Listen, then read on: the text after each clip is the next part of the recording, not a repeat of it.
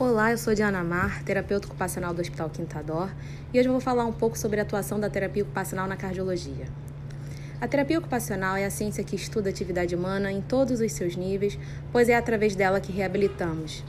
Utilizamos a atividade humana como recurso terapêutico para tratar, promover, desenvolver, recuperar e prevenir alterações cognitivas, sensoriais, emocionais, perceptivas, motoras e sociais.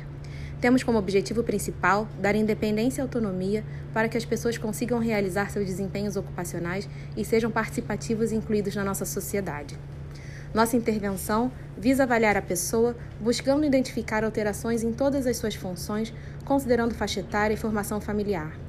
Podemos atender individualmente ou em grupo, a fim de favorecer o desenvolvimento e aprimoramento de suas capacidades funcionais, melhorando também sua qualidade de vida, através das nossas condutas e planejamento terapêutico constituído. O terapeuta ocupacional trata de todas as faixas etárias para melhorar a qualidade de vida, tratando sequelas que apresentem distúrbios ou disfunções que dificultem a realização das atividades de vida diária, atividades instrumentais da vida diária, da vida prática, do lazer e do trabalho. No âmbito da cardiologia, o terapeuta ocupacional atende pacientes com diagnósticos clínicos ou cirúrgicos, internados e ambulatoriais, cuja capacidade para desempenhar suas atividades cotidianas esteja ameaçada ou interrompida por incapacidades temporárias ou permanentes, as sequelas motoras, cognitivas ou emocionais. O paciente cardiopata pode apresentar diversos sinais e sintomas que prejudicam sua capacidade para realizar suas atividades cotidianas. Habilitamos o paciente para desempenhar satisfatoriamente suas atividades de autocuidado, como, por exemplo, higiene, manejo e administração de seus medicamentos. Diversos pacientes têm seus tratamentos prejudicados pela falta de adesão e gerenciamento inadequado de sua medicação. Utilizamos a comunicação alternativa quando o paciente se encontra impossibilidade de falar, seja por tubo orotraqueal, traqueostomia, fasias ou mesmo em pacientes com insuficiência cardíaca descompensada para conseguirem se comunicar sem esforço. A comunicação alternativa é uma facilitação da comunicação com a família e equipe multidisciplinar. Treinamos e adaptamos, quando necessário, todas as atividades de vida diária para independência e autonomia intra e extra-hospitalar utilizando técnicas de conservação de energia quando necessário, principalmente nos casos de insuficiência cardíaca, iniciando já em pacientes NIRA 2. É de extrema importância também o treinamento em pós-operatório de cirurgias cardíacas, principalmente as que têm necessidade de esternotomia.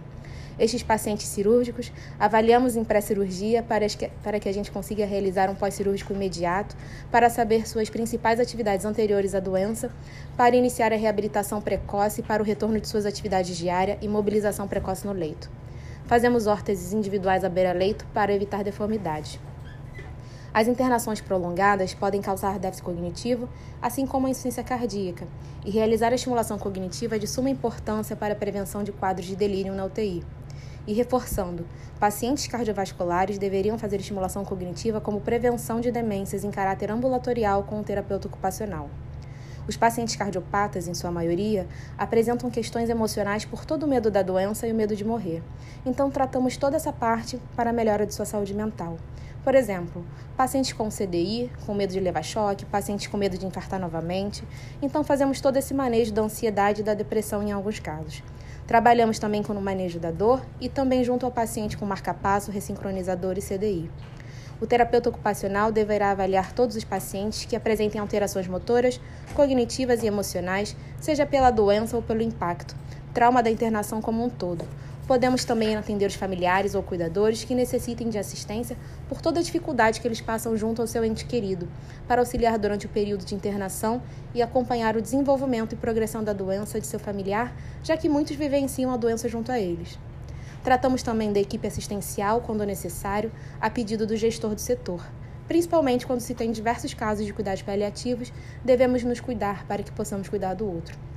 Então, para ficar mais fácil, eu vou falar alguns exemplos de quando encaminhar para o terapeuta ocupacional. Transtorno do desenvolvimento do recém-nascido, além das cardiopatias congênitas, mas também da criança, do adolescente, do adulto e do idoso, seja na ordem física, mental, emocional, social e do trabalho. Quando a pessoa estiver apresentando dificuldades no manejo de sua vida cotidiana, como por exemplo lidar com dinheiro, fazer compras, preparar um lanche rápido, se lembrar de compromissos e números de telefone, tomar seu próprio remédio. Quando apresentar dificuldades perceptivas, visuais, auditivas, táteis, sinestésicas e vestibulares, dificuldades cognitivas como problema de memória, atenção, cálculo, linguagem, função executiva, praxia e orientação, dificuldades de aprendizagem, coordenação motora, problemas de postura, lesão ósseas e articulares, problemas neuromotores, problemas cardiovasculares, principalmente na dispneia, cansaço e o medo atrapalham seu cotidiano. Problemas emocionais, isolamento, tristeza, agitação psicomotora, compulsões, insônia. Necessidade de adaptação do ambiente, mobiliário e utensílios. E para finalizar, eu gosto sempre de uma fala de um colega, o João Galdino, que diz: Nós, terapeutas ocupacionais, não temos o poder de aumentar o tempo de vida de nossos pacientes, mas temos o poder de aumentar a vida desses dias. Obrigada e até a próxima.